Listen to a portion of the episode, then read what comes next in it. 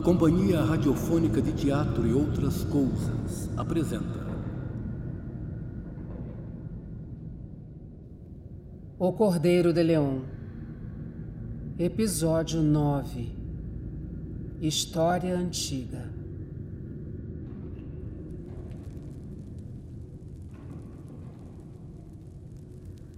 Júlio está de volta à galeria. As velas permanecem acesas perto do retrato da moça. O rapaz olha para a esquerda e lembra do caminho até a cozinha. A lembrança faz os pelos de sua nuca arrepiarem. O medo, a vertigem, a fraqueza decorrente do cativeiro, tudo se mistura as pernas de Júlio cedem e ele cai no chão.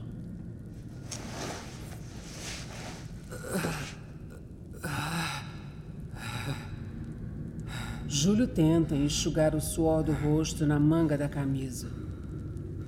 É preciso se concentrar, enfrentar o medo. Júlio lembra que a porta daquele cômodo não abre por dentro sem a chave. As palavras do negro alertaram. Tem que abrir passagem. Júlio vai até a parede do lado direito, de onde pende o quadro mais maltratado entre todos. Ele esfrega a pequena placa de metal presa na moldura. Dom Rafael Garcia Leão, 1842. A tela está rasgada. O rosto do modelo está irreconhecível, perfurado diversas vezes por alguma lâmina. Este senhor, com certeza, não era muito querido.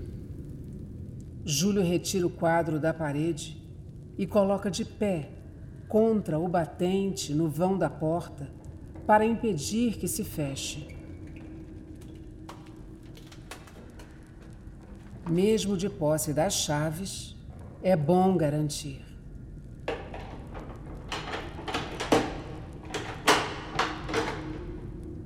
Agora, a saída está livre. Mas os leões rondam daquele lado. Júlio deve abrir mais portas para encontrar outra saída. A porta para a sala de jantar continua aberta. A do lado, que dá acesso direto à cozinha, permanece trancada.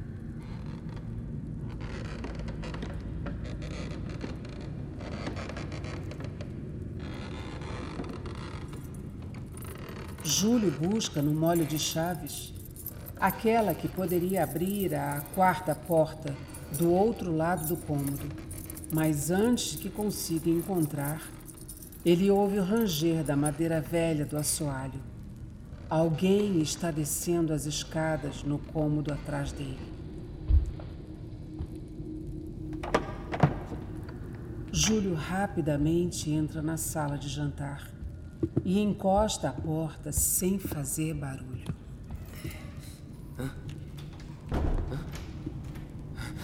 Do outro lado do cômodo, da porta que antes estava trancada, surge o velho.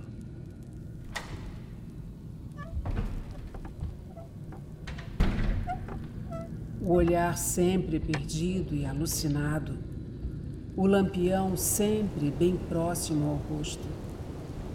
O velho nota pela corrente de ar que a porta que liga a galeria à sala de entrada está aberta.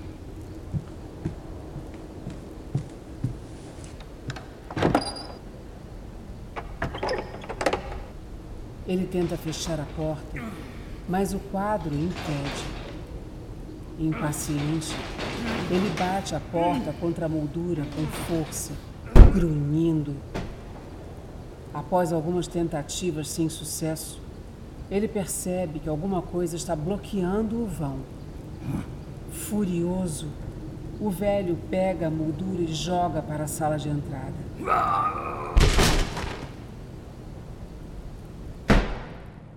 Júlio escuta os gritos do velho e o som da moldura se quebrando.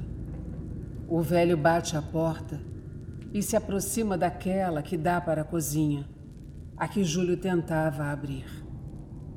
A semi-cegueira de Arnaldo não deixa notar o molho de chaves bem à sua frente na fechadura. Inferno! O maldito carneiro me levou a chave. O velho chuta a porta com raiva e ouve o barulho das chaves que caem no chão. O louco se abaixa e tateia até encontrar o molho. Ora, ora, ora. Parece que o carneiro desgarrado voltou ao seu pastor. Júlio, atrás das cortinas da sala de jantar, leva as mãos à cabeça e pensa: Burro! Como pude esquecer as chaves depois do sacrifício do pobre Guiné? Arnaldo coloca as chaves dentro do chapéu e o devolve à cabeça. O velho leva o lampião até a altura dos olhos e anda pela sala. O facão, como uma extensão do braço de Arnaldo, raspa as paredes, sonda os cantos, derruba objetos. Carneirinho, carneirão, nerão, nerão. Eu vou te matar e te estripar. Arnaldo entra na sala de jantar. A única porta aberta é a da galeria. Como um predador faminto, ele examina cada ponto iluminado pelo lampião. Arnaldo então se aproxima das cortinas das janelas. Você tá perto, carneirinho. Ela logo vai querer comer. E você é o prato principal. Arnaldo chega às cortinas, ao ponto exato do esconderijo de Júlio.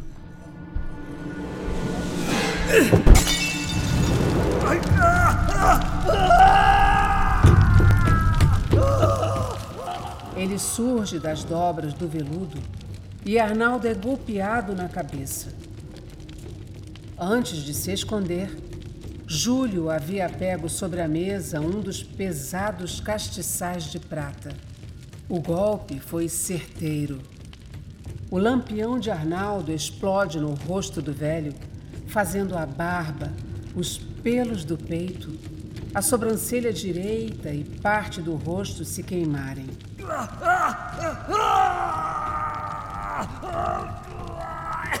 O velho grita em agonia.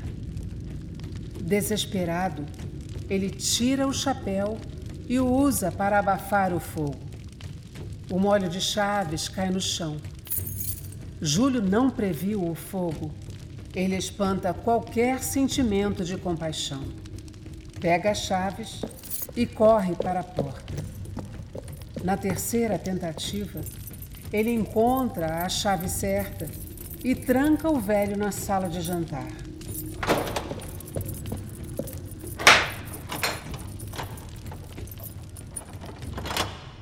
Os gritos de Arnaldo atravessam a porta. Desgraçado!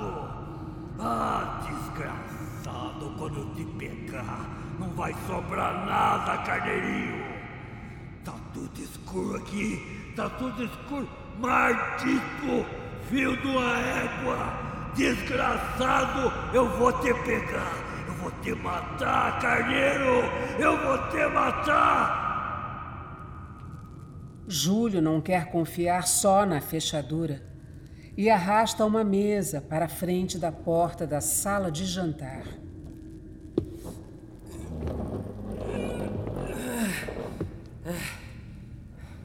Então, ele parte para a porta da direita. Ele entra e se tranca.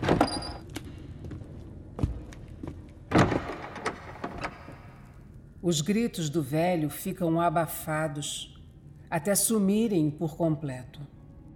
Júlio, de costas contra a porta, olha em volta. É um cômodo completamente novo. Um saguão de escadaria. Um rastro de sangue segue direto para o andar de cima. Júlio examina a escada, mas não sobe. Ele decide investigar um pouco mais. Afinal, o homem me disse para abrir todas as portas. A porta da esquerda, surpreendentemente, está aberta.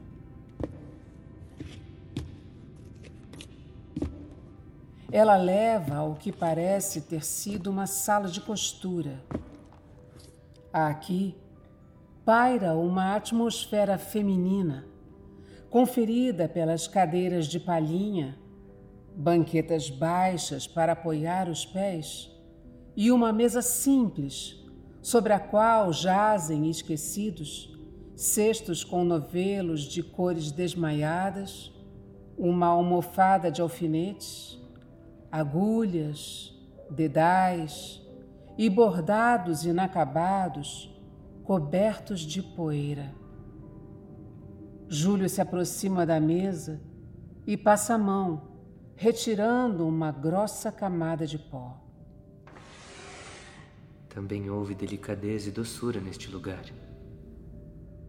Júlio não acha nada de útil nesta sala, certamente abandonada há muito tempo.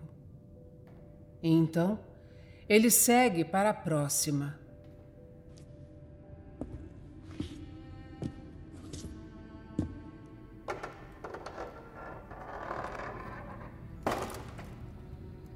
Ali, ele nota que a fechadura havia sido arrombada e há muito tempo pelo estado das lascas da madeira.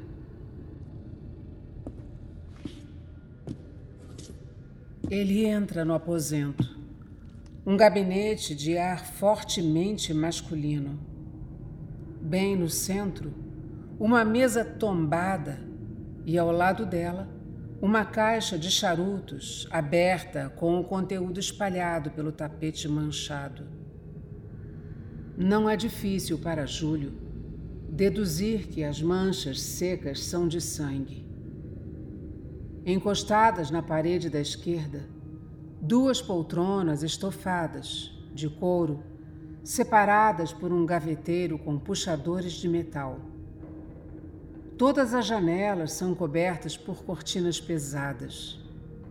E na parede da direita, uma escrivaninha de madeira maciça com diversas gavetas e escaninhos atulhados de papéis e documentos.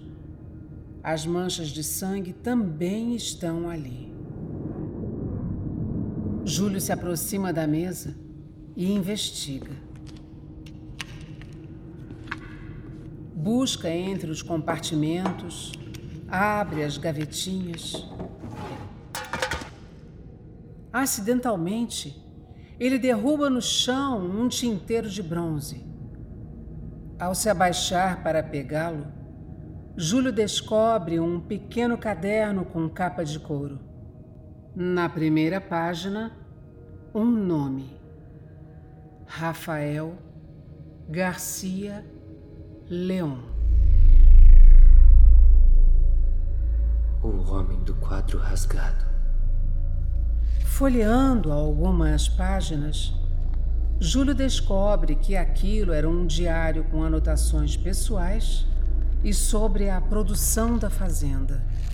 Certas passagens deixam Júlio incomodado.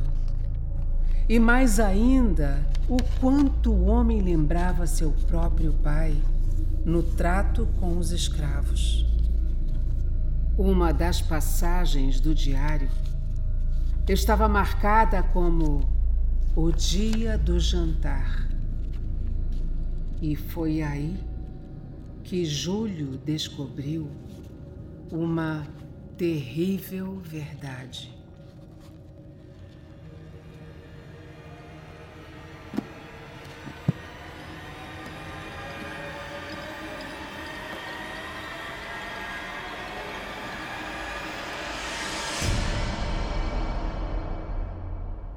Continua no próximo episódio. Elenco: Arthur Guimarães, Flávio Dias, Valesca Firmino. Se você gostou, dê cinco estrelas no Spotify. Siga-nos em nossas redes sociais. Links na descrição.